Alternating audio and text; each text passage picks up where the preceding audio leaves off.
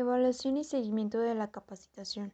En la evaluación de una capacitación no solo es la clausura de un curso, sino se tiene que lograr una confianza basada en la calidad, con toda la información que se ha brindado. Es importante tener en cuenta una continua inspección para poder garantizar la calidad de la misma. La capacitación tiene diferentes formas de evaluación.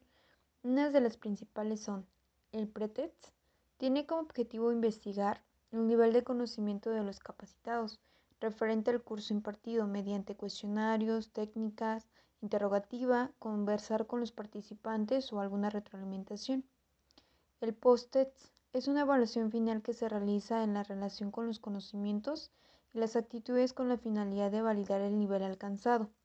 En toda capacitación debe tener un seguimiento en donde se busca evaluar el sistema de capacitación en función con el ámbito laboral.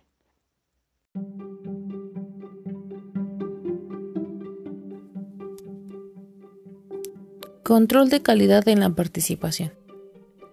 Es necesario que las capacitaciones tengan un correcto seguimiento para poder tener buenos resultados en la adquisición de conocimientos durante la capacitación, los cuales se reflejarán en la productividad de los capacitantes.